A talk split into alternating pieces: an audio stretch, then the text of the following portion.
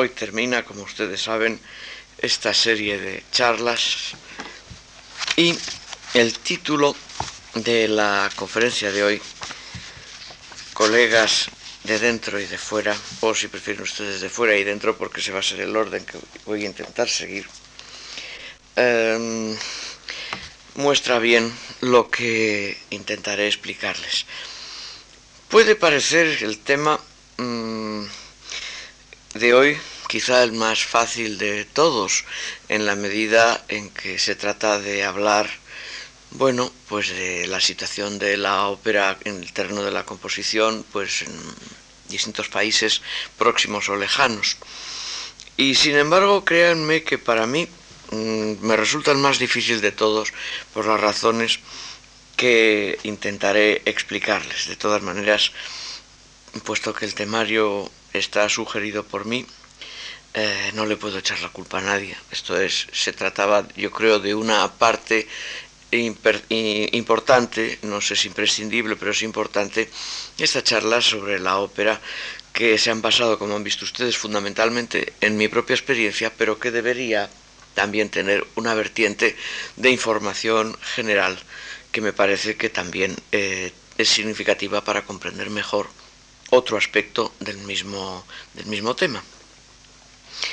Les dije en la primera charla que la ópera, como género caro y complejo que es, supone inevitablemente una especie de plebiscito tácito que hace posible a un compositor el producir, producirse, el hacer algo en un terreno por definición difícil, por no difícil de, hacer, que también eso también, sino me refiero difícil por, por caro, por costoso. Y que por ello la ópera ha tenido suertes muy diversas en cada área cultural. Hablo naturalmente de Occidente. Por otra parte, el hecho de que el género haya dejado de ser el predilecto, casi el único mm, género eh, del simbólico de la burguesía, que ahora encuentra muy normalmente otras, otras diversiones y además que como clase social ha cambiado de sentido, no facilita precisamente las cosas. La ópera es cada día más un espectáculo elitista, un espectáculo para un grupo reducido de personas. Eh, lo que yo no digo en un sentido negativo, ni lo digo como un, una, digamos, algo que haya que remediar, eh, sino simplemente lo digo, como ya lo dije también en la primera charla, como algo que simplemente indica, subraya su cambio de sentido social. Sin embargo, hay una paradoja, una paradoja curiosa, y es que el número de aficionados a la ópera hoy es quizá mayor que nunca, lo que puede parecer una contradicción flagrante a lo que acabo de decir, que es un espectáculo elitista y que ya no ha dejado de ser el espectáculo por excelencia de la burguesía. Y como la vida es así de misteriosa, sin embargo, pues no hay tal, no hay contradicción, como voy a intentar explicarles a ustedes ahora mismo.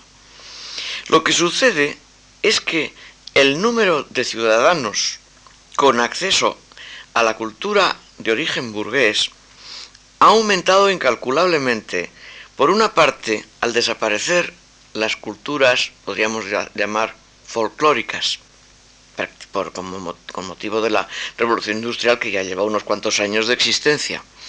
Por una parte, y por otra, y quizá aún más importante, por el hecho de que la cultura desde hace ya bastante tiempo, no tanto como uno se puede imaginar, pero sí ya bastante tiempo, por lo menos sus buenos 50, 60 años, dependiendo de las áreas culturales también, se ha convertido en un bien de consumo y como tal en generador de una enorme cantidad de dinero.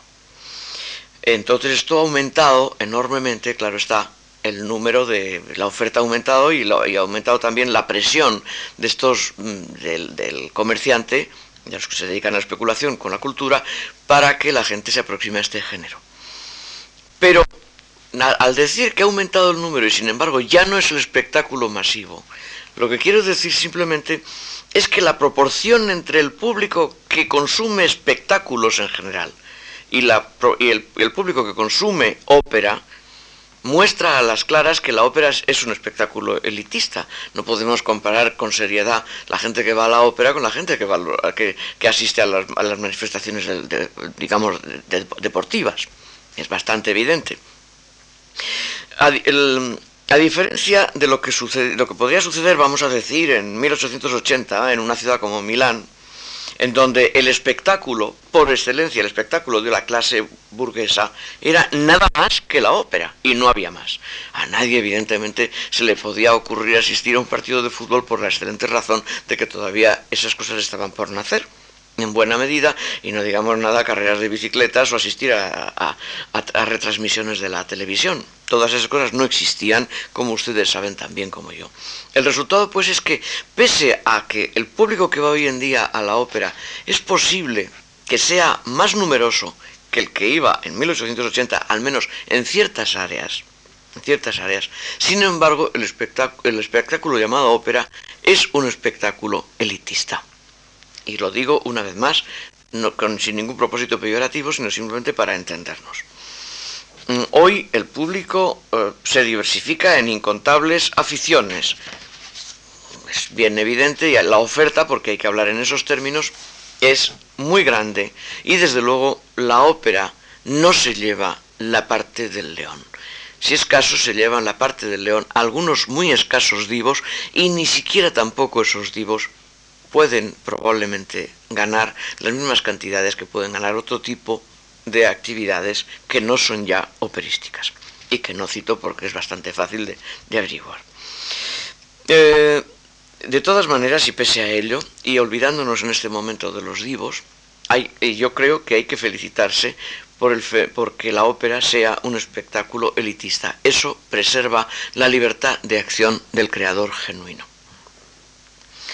Pero volviendo a nuestro tema, yo diría que la ópera en aquellos países en los que su costumbre, la costumbre de asistir a ella en mayor o menor grado, no se, no se interrumpió, eh, tampoco se interrumpió su aporte. Esto se siguió escribiendo ópera.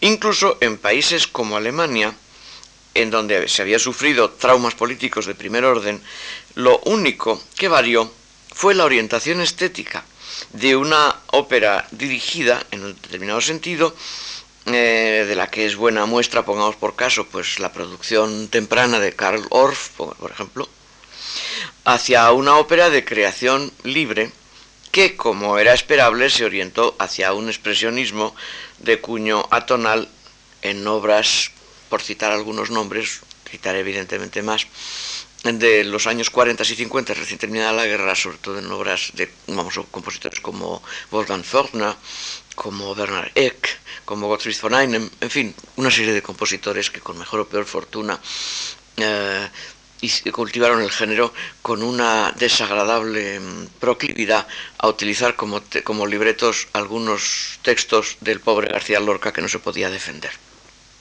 ¿Qué le vamos a hacer?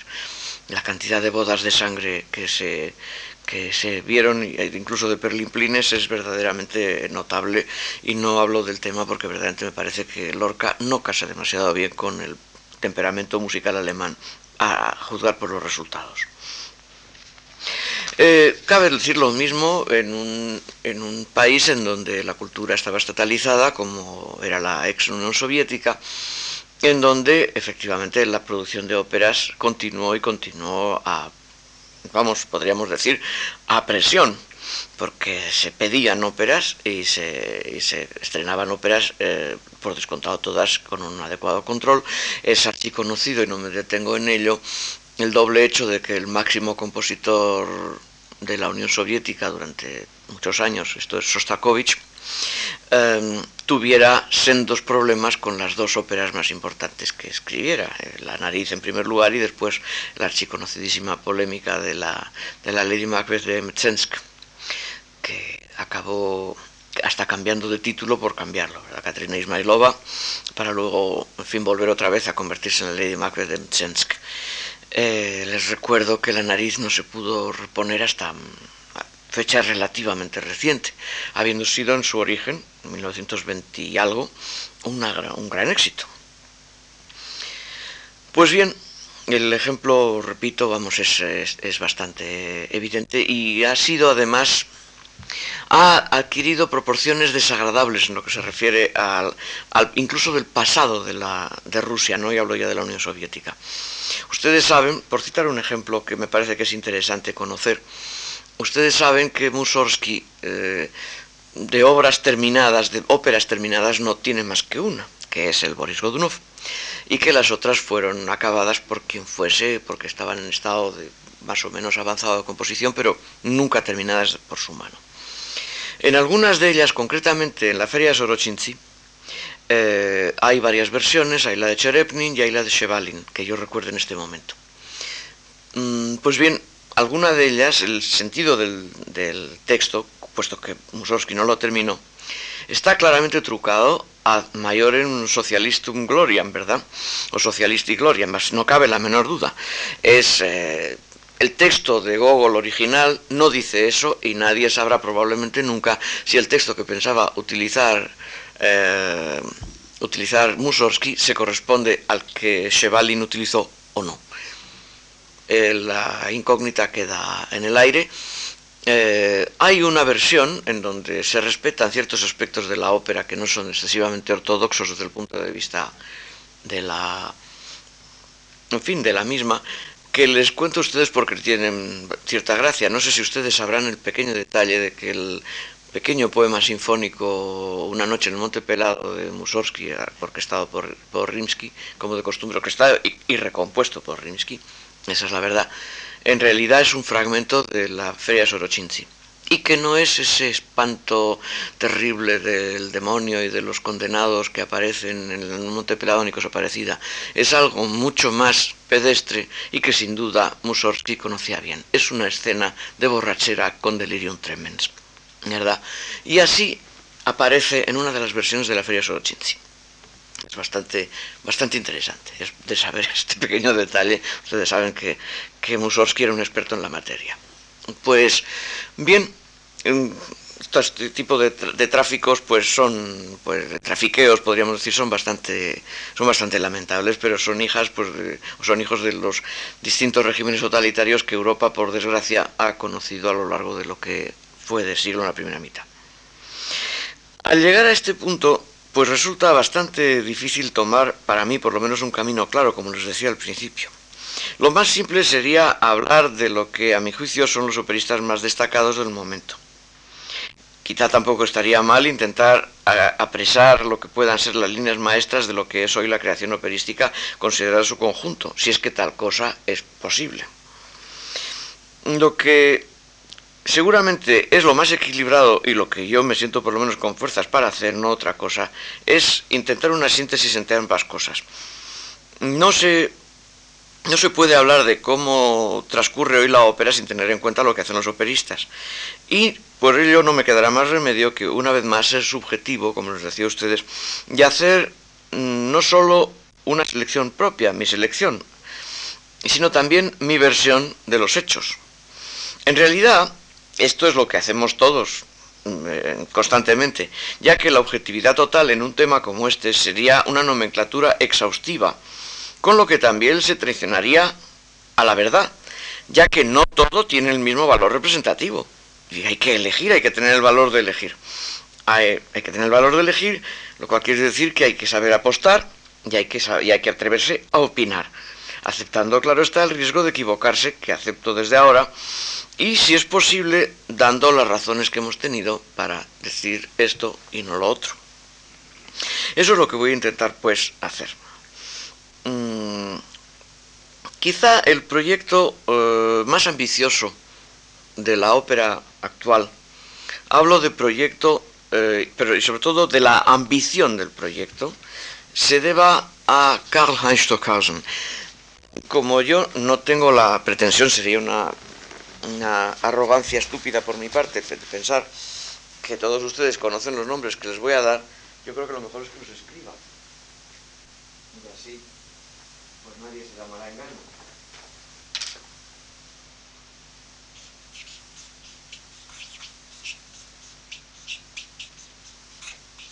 Stockhausen tiene entre manos una ópera que ha llamado Licht, o sea, luz, luz, sin más. Em, se trata de una ópera dividida en tantas óperas como días cuenta la semana. El autor ya lleva compuestos el lunes, el jueves y el sábado, y está una buena parte del martes, si no estoy equivocado. Cuando ustedes vean el martes de luz, o el lunes de luz, o el jueves de luz, eh, se está hablando de esta, de esta ópera. Mm, por descontado que muchas veces se cita en alemán, porque, bueno, porque a veces la gente somos así de pedantes, pero en fin, eh, son los días de la semana y todos se refieren a la luz en cuestión. Eh, el autor, que como alemán disciplinado que es, em, lo tiene todo muy calculado, ha, dicho que tendrá todo listo para, me parece que es algo así como el 2003 o 2004 o 2002, una cosa de ese estilo.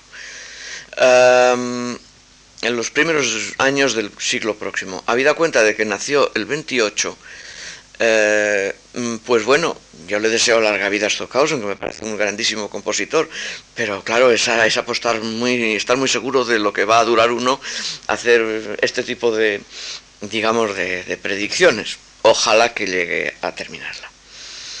Eh, como no podía por menos suceder conociendo su obra anterior, en fin, la obra está empezada en los años 70, mm, las fórmulas musicales y escénicas son radicalmente nuevas. Esta luz tiene mucho más de una especie de nuevo cuño de misterio medieval, podríamos decir, o de más todavía de función litúrgica hindú, de estas que duran toda la noche, o más todavía de ciertas ceremonias de, este, vamos, vamos por caso, una sesión completa de del Bharatanatyam, de la danza de la isla de la India del Sur, por ejemplo, que de ópera occidental. En realidad sería casi una síntesis de todo ello. Em, lo que nos narra por ejemplo, no es una peripecia tradicional operística, sino es la peripecia de lo que pudiésemos llamar el desarrollo a escala de galaxia, nada menos, de la conciencia del ser humano. Desde la mera animalidad, la, fin, el nacimiento a una escala puramente animal, hasta un despliegue cósmico casi podríamos decir milagroso, en donde se produce la síntesis entre la conciencia humana y las fuerzas no tanto del bien y del mal, sino las fuerzas actuantes en el universo. Eh, desde el primer momento Stockhausen eh, deja bien claro que la diferencia entre un hipotético Dios y Lucifer no existe prácticamente es lo mismo en distintas acciones del, mismo motor. Él lo ha dicho además de una manera muy clara, lo ha dicho de, tanto agresiva según su costumbre. Dice, no me interesan ni condes ni barberos, me interesa la conciencia humana y su desarrollo hasta llegar al dominio cósmico.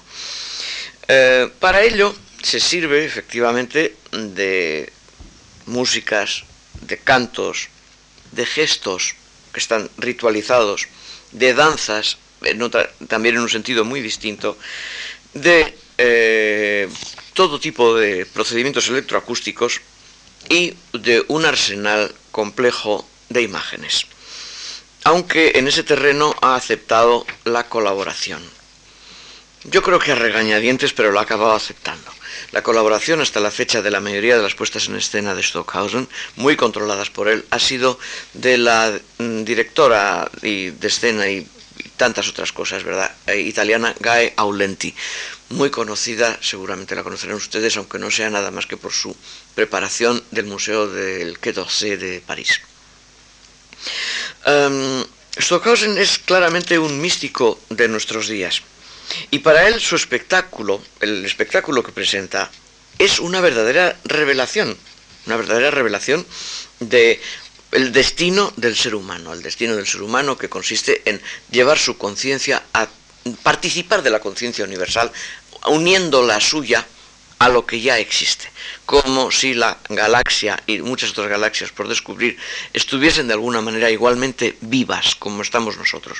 En este sentido, podríamos decir que se parece bastante a algunos escritores, bueno, en realidad eh, él lo ha dicho además también, sobre todo algunos escritores de ciencia ficción un tanto especiales y más conocidos, quizá el Olaf Stapleton, el, inglés, que tiene una maravillosa utopía que se llama los, los, primeros y los últimos hombres.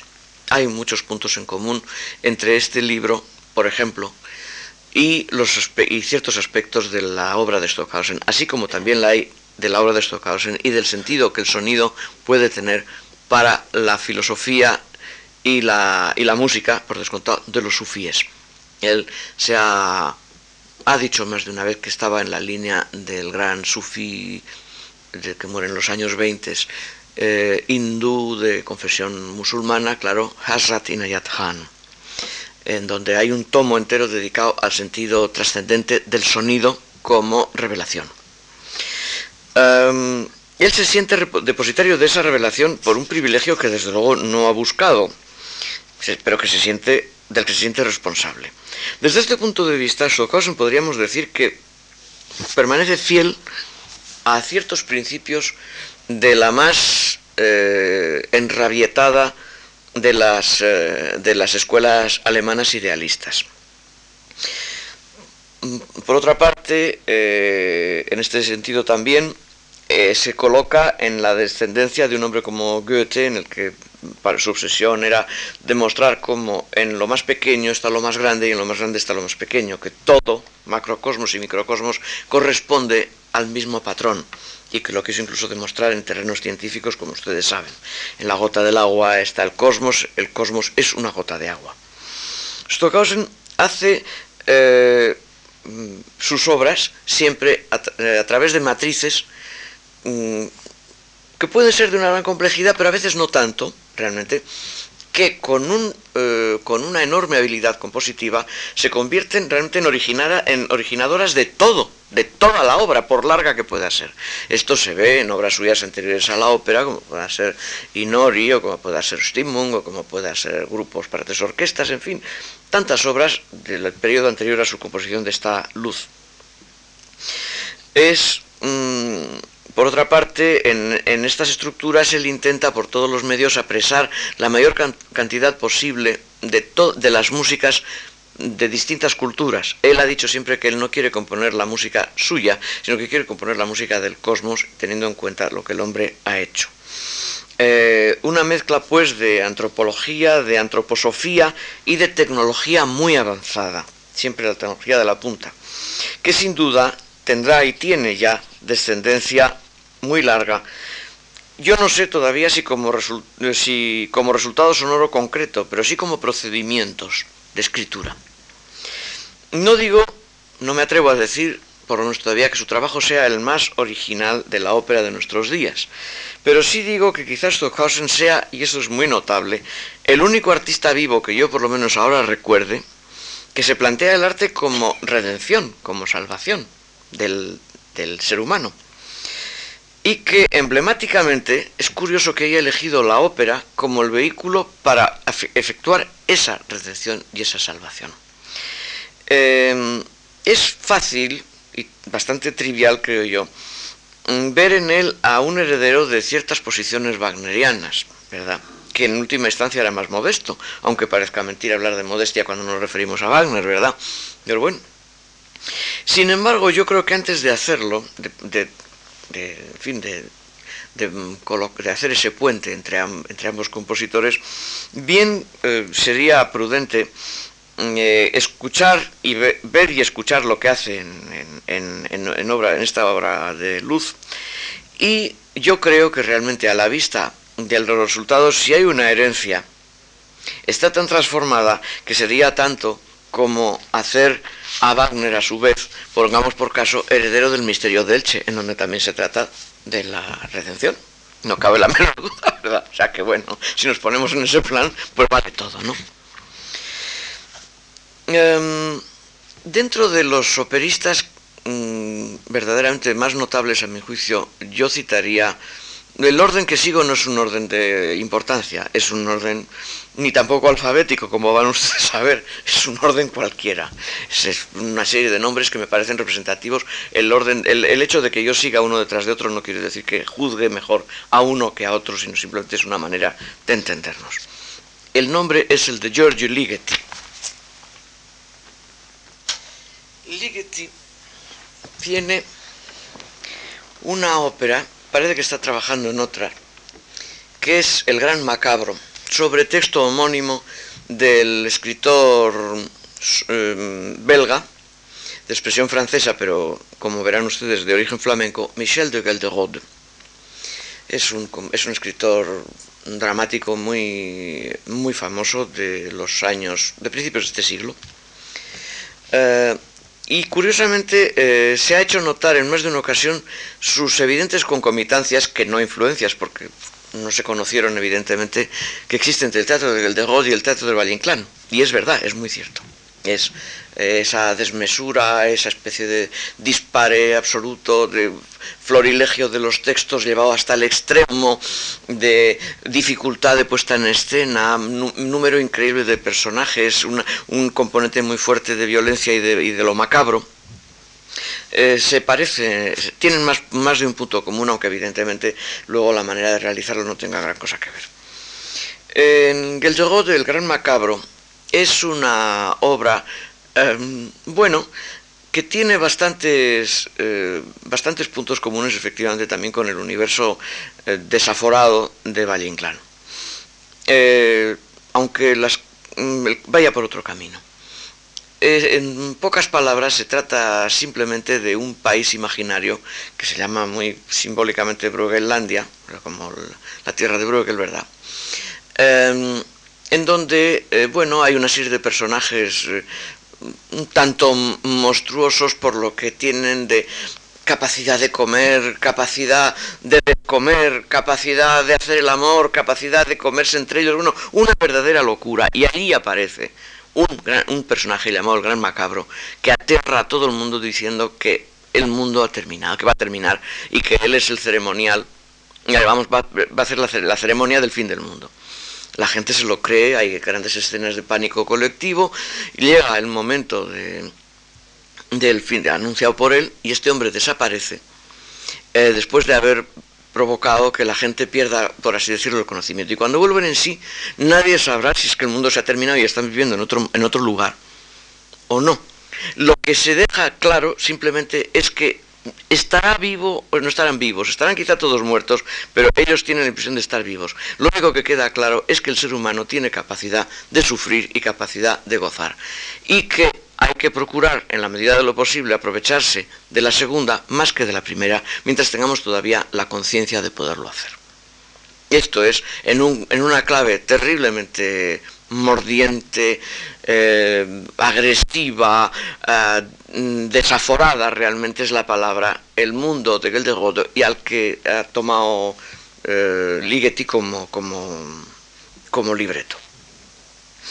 Em, esto le conviene mucho a la, a la música de Ligeti y más concretamente a las músicas que Ligeti había compuesto previamente a esta ópera hacía ya bastantes años como obras teatrales. Sus dos obras son Aventuras y Nuevas Aventuras.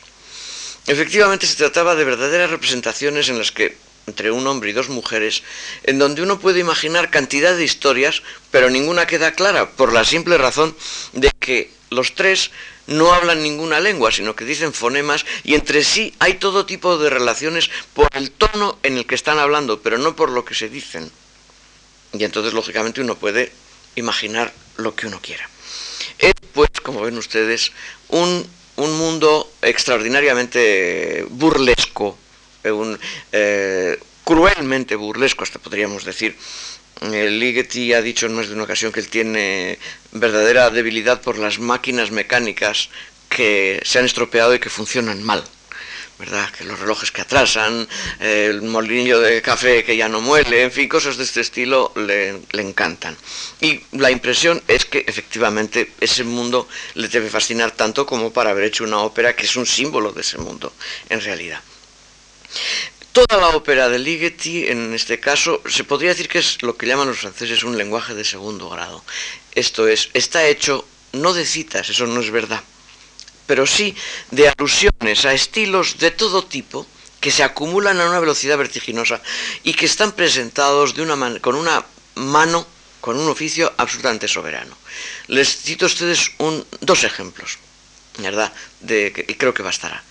El arranque de la obra uno se queda un tanto sorprendido de ver de que una batería de percusión lo único que hace es tocar claxons de coche, de aquellos bocinas de coche de, en fin, de, goma, ¿verdad?, de hace ya muchos años. ¿Qué es lo que esas bocinas tocan? Porque evidentemente cada una no puede hacer como mucho más que dos alturas y además bastante fuera de tono, como es normal. Es una reproducción casi, casi, textual, como rítmica y todo lo demás, de las fanfarrias del arranque del Orfeo de Monteverdi, por ejemplo, ¿verdad? Tocado por un conjunto de bocinas, más o menos. El segundo ejemplo es eh, mm, el, estilo vocal de algunos pasajes. Está directamente sacado del bel canto más acrobático que se pueda imaginar. Desde, vamos, el bel canto, antes del bel canto, que pueda suponer eh, la secundaria de la Reina de la Noche, pongamos por caso, o el bel canto como es debido, que pueda ser la casta diva. ¿Verdad? Bien, pues esto lleva las agilidades hasta un extremo prácticamente de lo inejecutable, que estaba ya muy cerca, ya muy, muy a punto de formularse en sus aventuras y nuevas aventuras, para llegar, podríamos decir, a, lo que se llega cuando se exagera algo, a la caricatura, evidentemente. Esta ópera se puede decir que es, por así decirlo, como Mm, una caricatura, una caricatura de los tics operísticos y aún podríamos decir de la historia de la ópera. Em, es una metáfora de lo que pudiésemos llamar de la destrucción, una metáfora de, la pérdida de sentido de las cosas eh, por acumulación. Por esto es porque la información que nos rodea es tanta que al final ya no se sabe muy bien qué es lo que significa cada cosa. Una transposición irónica, casi ferozmente sarcástica, del mal uso que los medios de difusión hacen de nuestra cultura. Yo por lo menos veo así esta ópera de Ligeti, que ya imaginarán, es extraordinariamente divertida. Es, eh, en fin, para una persona que tenga un poco de sentido del humor, es una ópera que tiene muchísima gracia, porque, porque uno está haciendo alusiones, muchas veces uno no sabe si se está inventando, pero aunque se las invente, pues está muy bien. En fin, ahí quedan, ¿no? Eh, es la sugerencia que uno ha tenido de ellas. Em,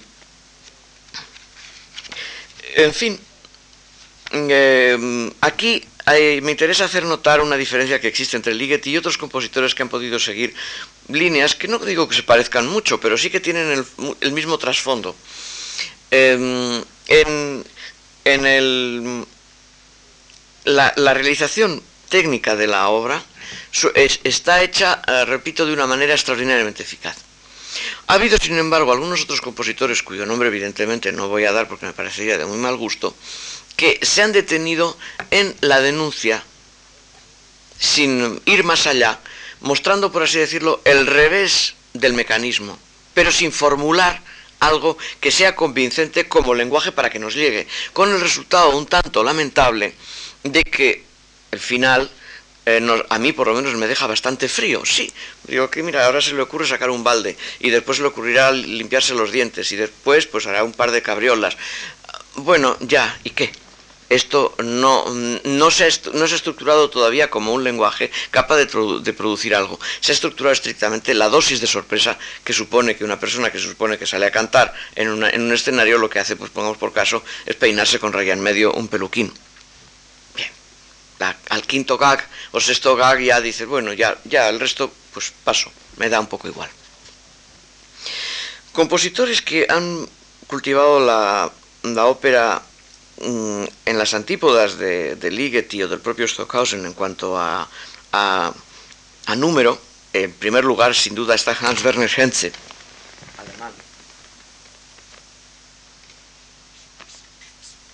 es quizá el que cronológicamente de la nueva generación, nueva generación de la posguerra, me refiero, Gense tendrá ahora muy cerca de los 70, o sea que, en fin, es de nueva generación relativa, pero digo, después de la guerra se decidió a cultivar el género partiendo de lo que entonces era el santuario de la vanguardia, esto es de Darmstadt, en los años 40. Empezó a, cultivar la ópera ya desde ese momento. Y lo hizo con singular éxito eh, porque la verdad es que hoy por hoy se puede decir que en Alemania, al menos en teatros alemanes, los teatros se dividen en dos, en dos mitades. Uno, que toca lo que tiene que tocar y la otra mitad que toca las óperas de Gente. O sea, vamos, es algo absolutamente asombroso. Por otra parte, Gente mm, ha tenido libretistas de, grandísima categoría, entre ellos, por ejemplo, pues los libretistas que tuvo Stravinsky para hacer su carrera del libertino, a Winston Oden y Chester Kalman, para hacer su elegía de jóvenes amantes, pero ha tenido muchos otros libretistas de igual calidad. La música de Gente, Gente es un compositor tremendamente prolífico, vamos, pero tremendamente prolífico. Eh, las óperas de Gente se mueven dentro de un espíritu muy sincrético. Eh, partiendo de la base de que la mayoría de ellas hacen un uso de, un atonalismo libre muy, mucho más eh, retardatario que el que pudiera ser el de, la, el de la segunda escuela de Viena, sin duda ninguna, em, no tiene ningún empacho en servirse de otro tipo de estilos y de épocas en la propia en una misma obra con tal de con tal de obtener un determinado resultado. Gente ejemplifica muy bien un espíritu que estaría desde otros criterios completamente distintos cercano al de Britain y sin embargo sin tener la eficacia dramática y sobre todo la mano que Britain tiene prácticamente siempre. Gente en muchos momentos se, se mm, aprecia la prisa por terminar una obra y en muchos momentos eso se acusa en bueno, en pasajes que son, a mi juicio, bastante, bastante chapuceros desde el punto de vista de la escritura. Un compositor que ha tenido una singular fortuna post-mortem, este, que cada vez se habla más de él, es Bernard Alois Zimmermann. Igualmente alemán. Zimmermann, que se suicidó en los años 70, si no recuerdo mal, o quizá al principio de los 80, creo que los 70. Se suicidó, bueno, dice que era un hombre depresivo, dicen, pero también es muy cierto que tuvo unas terribles dificultades como compositor y como es tan frecuentemente el caso, pues bueno, eh, se esperó a que tomase esa decisión para que sus obras empezasen a tener éxito. ¿Qué le vamos a hacer? La vida es dura. Su ópera, por antonomasia es Los Soldados. Eh, Los Soldados es una ópera eh, de violenta denuncia de la guerra y más concretamente violenta denuncia social. Eh, su acción está situada en el siglo XVIII, XVII-XVIII, pero la verdad es que pasa ahora mismo, es, bastante evidente. tuvo en su día esta ópera, Los Soldados, una, la fama de ser inejecutable tanto para la orquesta como por los cantantes. Hoy en día, sin embargo, se toca, se toca con cierta frecuencia y podríamos decir que se ha convertido en algo así como piedra de toque a ver cuál es la ópera que es capaz de montar los soldados. Esa es la verdad. El director sigue siendo el único. Eh, yo creo que no le he dirigido nada más que una sola persona, pero lo dirige muy frecuentemente, que es eh, eh, Bernard Kontarski. Y bueno, ¿En qué consiste esta ópera desde el punto de vista de la lengua musical? Me van ustedes a permitir que sea sincero. Mm, eh, y eso sí, eso la sinceridad no debiera, em, em, vamos, impedir la buena educación. Yo conozco pocas músicas más duras de escuchar y más eh, ásperas de tragar que la música de los soldados. Para mí personalmente, eh, tengo que confesar humildemente que después de haberla visto, me costó mucho trabajo verla hasta el final, porque me produce una cosa que no lo puedo remediar. Eh, por insistencia en los mismos tipos de intervalos y en los mismos tipos de disposiciones instrumentales, que además curiosamente están cambiando constantemente, pero con un resultado muy parecido siempre, se acaba produciendo una terrible, monotonía al cabo de muy poco tiempo, al menos para mi sensibilidad.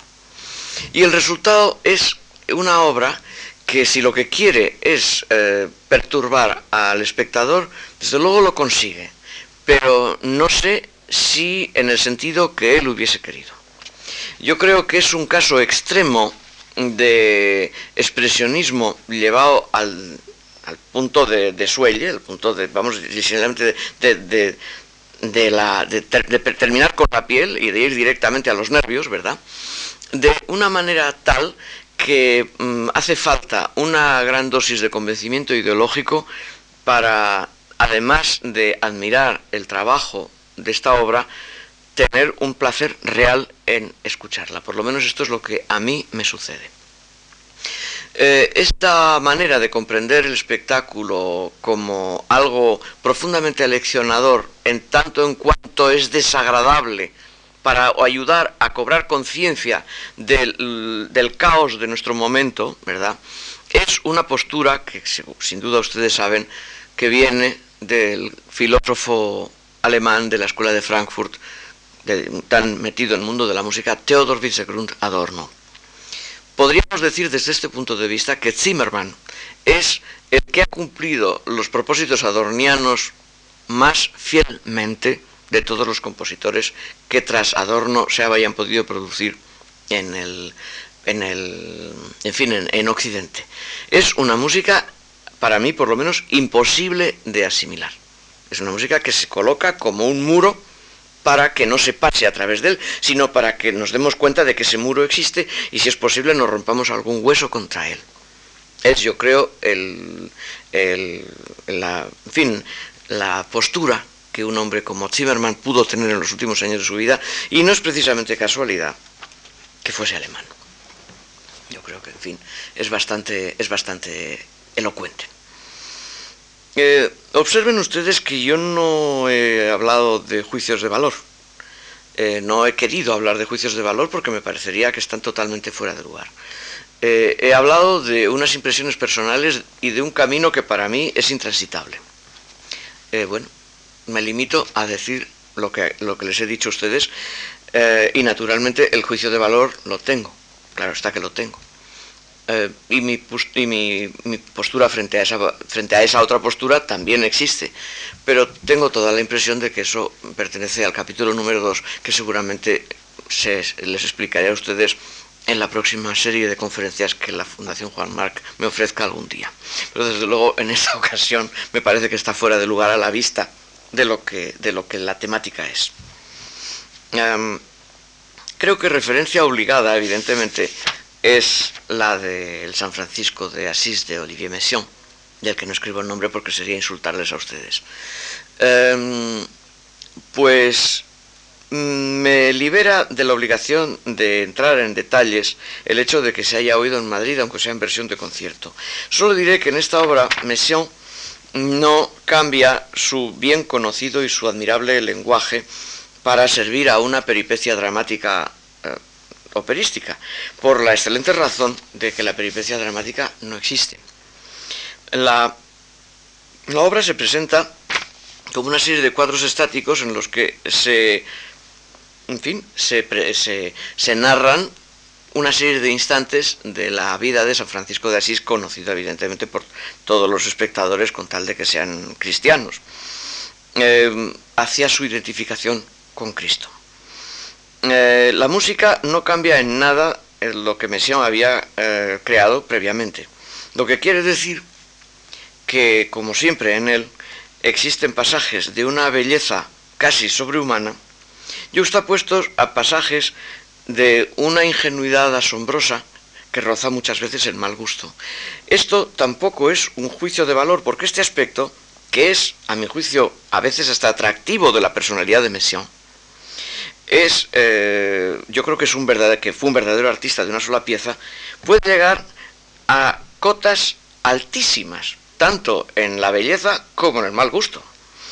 Y mm, también eh, en el caso del gigantismo de la orquesta. Eh, una de las características más típicas de las obras orquestales de Messiaen, por, su gran mayoría. Piensen ustedes que San Francisco de Asís exige la madera a siete a 7. ¿verdad? Ustedes saben que normalmente la madera, su plantilla normal suele ser a 3 y cuando es gran orquesta suele ser a 4.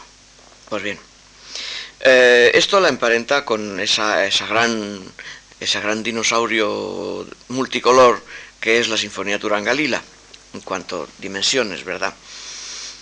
Eh, y si quieren ustedes que sea preciso en lo que se refiere a los pasajes de mal gusto, lo seré desde mi punto de vista, eh, dejando los, pasajes hermosísimos para que los adivinen ustedes mismos porque es, porque es una obra sobrecogedoramente maravillosa en muchísimos momentos. En la sinfonía Turangalila, evidentemente un pasaje asombroso por lo que tiene de ingenuidad, es la alegría de la sangre de las estrellas, que está a punto de ser música de fondo para Blancanieves de Walt Disney. Es una cosa verdaderamente muy, muy sorprendente.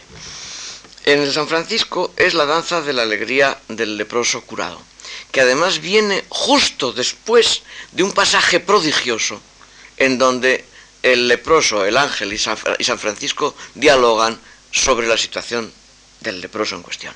Es un pasaje increíble por lo que tiene de, vamos, de refinamiento tímbrico, de refinamiento lineal, en fin, todo lo que usted quiera, lo que ustedes quieran. Y de repente el leproso verosímilmente se pone muy, muy contento de haber sido curado y se pone a bailar. Y baila con una música que es una versión del, del Folie Bergère de un gamelán de Bali. Una cosa verdaderamente sorprendente, vamos, es una cosa desconcertante a la vista de lo que ha pasado antes y de lo que va a pasar después. Bien, como les decía a ustedes, Messiaen, su personalidad era así, eh, y ese aspecto de su personalidad, pues lo hace muchas veces, para mí por lo menos, extraordinariamente atractivo. Eh, si quieren ustedes que les cite algún ejemplo de grandes autores que también tenían sus cojeras, piensen ustedes en el aspecto rítmico, subrayo, aspecto rítmico nada más, de una cosa como las oberturas de las primeras óperas wagnerianas con la excepción de Lohengrin, de Rienzi, de Tannhäuser. Podemos seguir, ¿eh? podemos seguir, porque incluso eso le dura a Wagner hasta muy al final de su vida. Vamos, en los mejores momentos de Wagner, sin duda ninguna, lo que a ritmo se refiere es cuando lo difumina. Cuando lo hace evidente, no suele ser tan feliz. Y eso es lo que hace, de, por ejemplo, del, del preludio de Lohengrin o del preludio de, Parsifal, dos obras maestras descomunales, porque justamente todo flota. Y lo que se pone en primer término es la riqueza increíble armónica y tímbrica que él nos presenta. En el momento en que el ritmo se percibe como una medida evidente, la cosa es mucho más discutible. Cierro el paréntesis. Hay dos países en los que la tradición operística eh, no se interrumpió nunca y además conoció y conoce una multiplicidad de manifestaciones verdaderamente notable. Ya les dije a ustedes cuáles son en la primera charla. Son Inglaterra e Italia. Eh, en Italia, empezando por, por ella, eh, la primera ópera significativa Mm, de la, de la posguerra, de, entreguerras. Es el, el, volo, el volo di notte, de, el vuelo de noche de, de Dalla Piccola, del que tampoco escribo el nombre. Pero luego, a mucha mayor altura, justo después, durante la guerra y justo después de la guerra terminada, el 48, es El prisionero. En esta última asistimos a algo que de otra forma iba a tener mucha descendencia, sobre todo en Italia. Esto es, la, síntesis de la, escuela, la escritura vocal madrigalesca, de origen italiano, eh, y la técnica dodecafónica centroeuropea. Naturalmente voy a dejar aparte, eh, no, no, hago más que citarlo para que no haya dudas, el tan repetido cliché de que Dalla Piccola es quien otorgó lirismo al atonalismo y dodecafonismo centroeuropeo. Eso es, como dicen los castizos, y perdónenme ustedes la expresión que no es demasiado fina, de junto al rabo. Vamos, como si Erwartung o como si la mano feliz de Schoenberg no tuviesen lirismo. Pero por favor, si es casi lo más que tienen. No hablo ya de Alban Berg, ¿verdad? Como si toda la música vocal de, Alba, de, Anton Weber en la parte central de su producción, todas esas canciones absolutamente de llorar en cuanto a poder lírico, no estuviesen ahí para demostrarnos lo contrario. ¿Cómo se puede decir semejante cosa? ¿Cómo se puede decir que, vamos, la música, el cantable del prisionero no es más cantable que la mano feliz de Schoenberg, no es más cantable que el Moisés y Aarón, de ninguna de las maneras. Y sin embargo, en fin, lo que presenta es esa novedad de una especie de vuelta atrás en la escritura, sobre todo no tanto de, la, parte, de la parte de solista, cuanto del coro. Eh, lo que aquí eh, me interesa tratar es que efectivamente la pícola, en la pícola se da la, fusión de una técnica compositiva avanzada, para sus años, son los 40, y un apoyo en la tradición preoperística. Esto es, enlaza a través de la técnica dodecafónica y curiosamente con la tradición anterior a la ópera en Italia. Este camino iba a ser desarrollado de una manera muy, personal por cada uno de ellos por los tres compositores y que inmediatamente le siguen como generación y que, y que van a cultivar los tres la ópera, que son, por orden de edades, Maderna, Bruno Maderna, Luigi Nono y Luciano Berio. Eh, los tres tienen algo en común, que es su búsqueda de fórmulas mm, que van más allá de la ópera tradicional, fórmulas escénicas que van más allá de la ópera tradicional. Bien sea el espacio operístico en sí, donde pasa, Maderna tiene varias óperas para la radio, por ejemplo, eh, bien sea porque, son obras fundamentalmente con electroacústica, como es el caso de Luigi Nono, eh, bien sea porque se hacen intervenir mm, aspectos de teatro musical que no es exactamente operístico, como es el caso de Berio. Aunque en los tres casos hay que decir que su evolución, dos de ellos han muerto, Nono y Maderna, pero su evolución se orientó hacia cada vez fórmulas más próximas a los tradicionales. Y que basta con comparar en el caso de Berio, por ejemplo, su Laborintus, que es una especie de espectáculo en torno a, en torno a Dante, podríamos decir, ¿verdad? Y su última ópera, Un Reina Ascolto, en donde efectivamente es una ópera, es una ópera así, sin más. Ah, eh, en todos ellos hay también eh, un uso, sobre todo en Berio y en Maderna, mucho más que en Nono. Eh, nono prácticamente no existe lo que voy a decir. Una técnica mm, también de apoyo en el collage, en donde quizá la, la, cota más alta en lo que se refiere a un uso pérfido del mismo se da en el satiricón de Maderna, que es una obra en donde está hecha toda de alusiones a mil cosas distintas, eh, pero siempre en versiones diversas del original. Es en ese sentido una ópera que es eh, francamente, eh, francamente interesante, se esté o no de acuerdo con esa manera de resolver el problema. Ahora, pero Italia ha seguido produciendo una innumerable cantidad de, operistas mm, en el momento presente. Em, Quizá de la generación intermedia uno de los más notables sea Silvano Bussotti.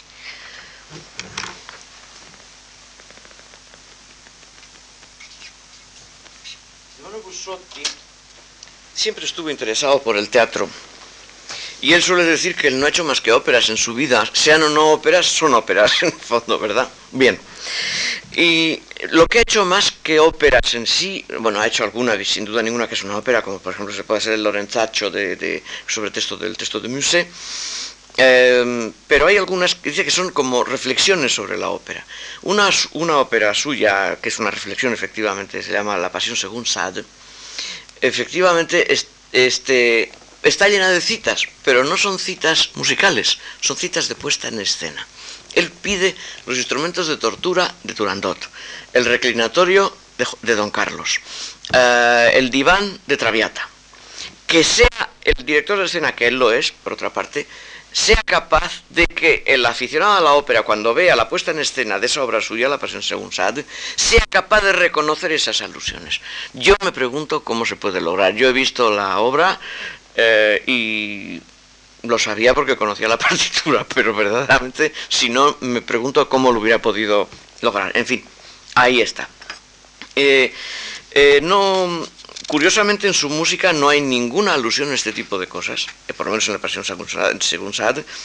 lo que intenta con la puesta en escena es efectivamente esa especie de desfase de que una ópera moderna pase en algo así como en una tienda de antigüedades, o como una tienda de atrezo, en donde se está, aludiendo a óperas del pasado. Idea, por otra parte, que teatralmente es extraordinariamente interesante. Eh, la producción italiana de óperas hoy es verdaderamente de una abundancia increíble. Yo creo que no hay ningún compositor italiano, y miren que los hay en abundancia, que no haya tentado la suerte. Eh, desde todos los puntos de vista, desde la, exhumación de, la, de toda la faramalla mm, de la mitología griega o grecolatina, como puede ser el caso de Sciarrino, ¿verdad? Salvatore Sciarrino, hasta eh, el apoyo más decidido en los más media y, las, y todo lo que se supone, como puede ser el caso de Lorenzo Ferrero.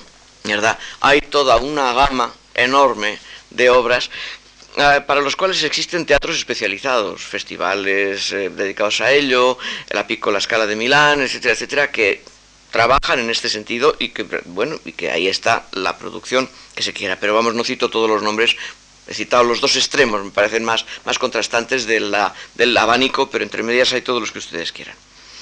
Inglaterra tampoco ha, interrumpido su tradición, desde que Britain la llevará a su cúspide en el presente siglo por ahora. Los compositores eh, mm, se orientaron también en buena medida hacia espectáculos mixtos, como hemos visto en Italia. Y quizá el que lo hizo con mejor fortuna, donde ha dado lo mejor de sí, es Peter Maxwell Davis, que ya es, como siempre sucede en Inglaterra, en cuanto algo sale un poco bien.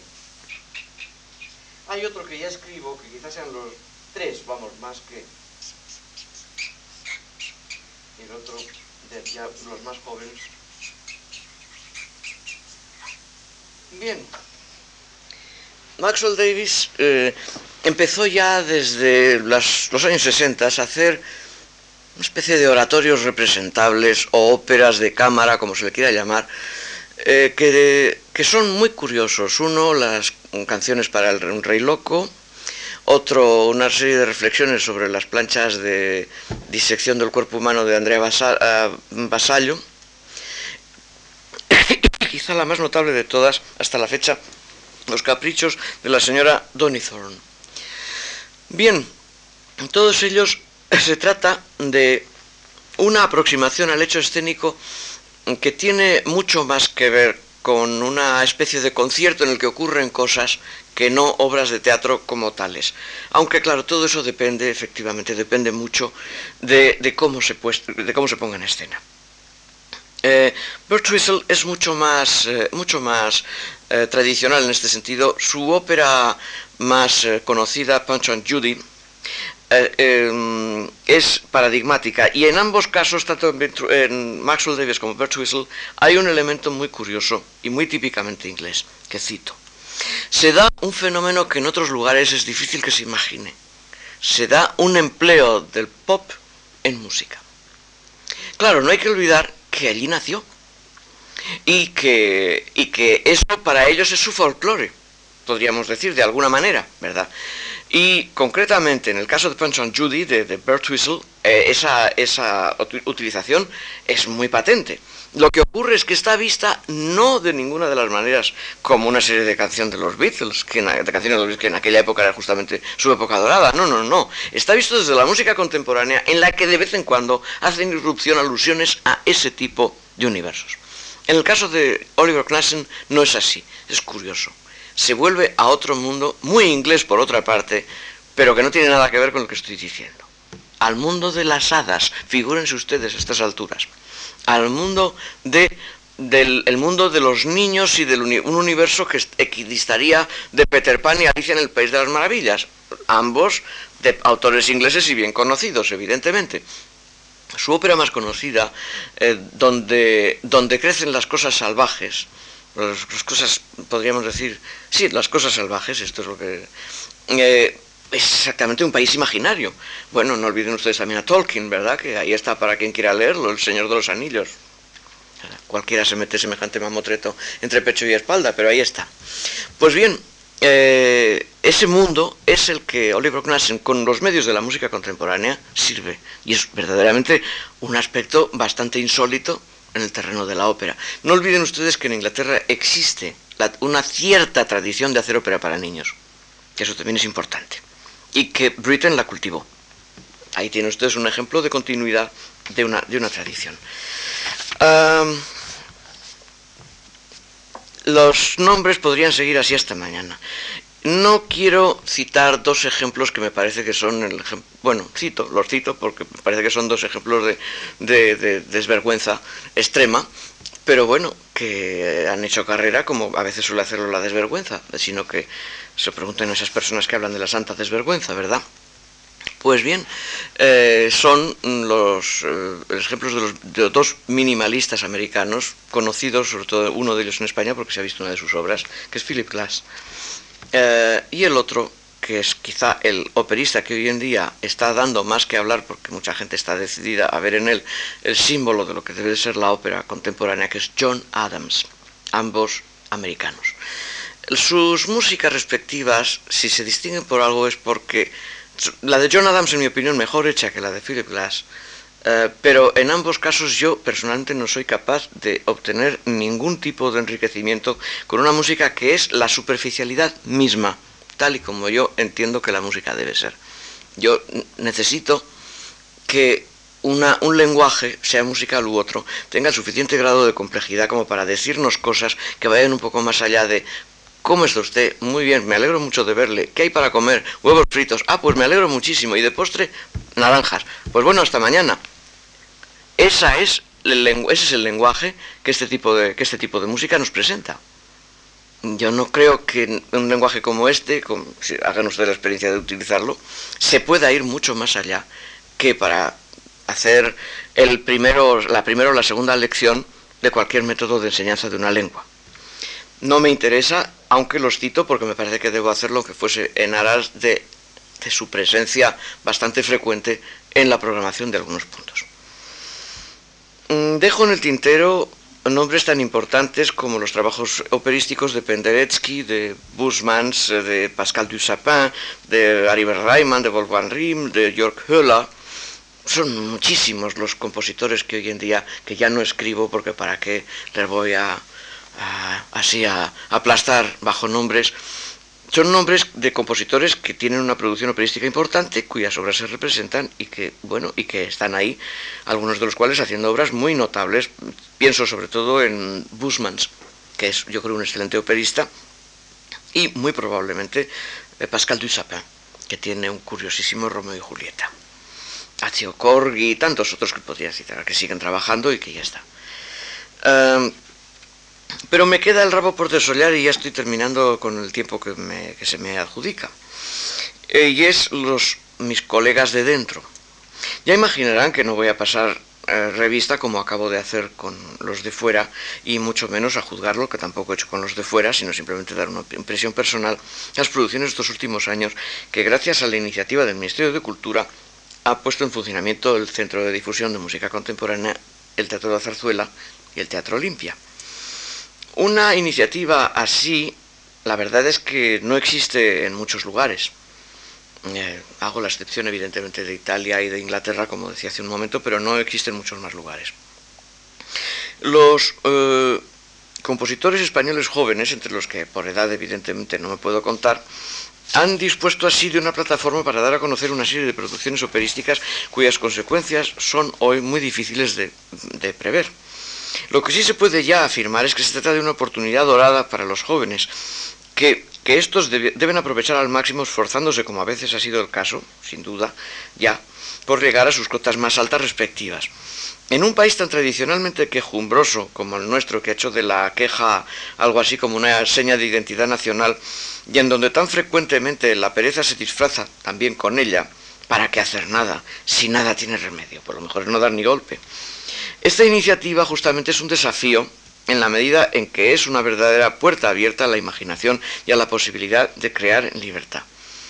Permítanme tan solo una sugerencia a este plan, por otra parte, tan, tan generoso.